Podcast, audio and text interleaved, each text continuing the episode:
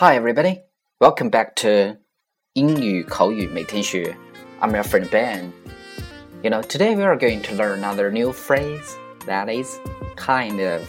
In Chinese, it means 是有那么一点儿，kind of 简写为 k i n d a，读作 kinda of.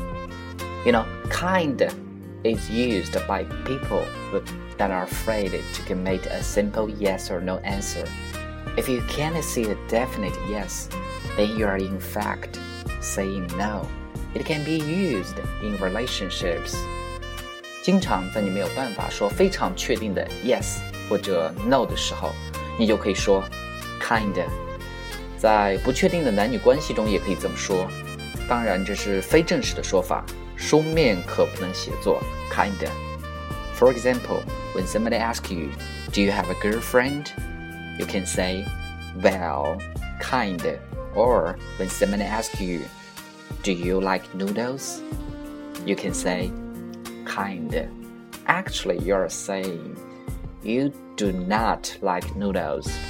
So that's for today. Remember, guys, kind of or kind. So, see you next time. Hope you like it.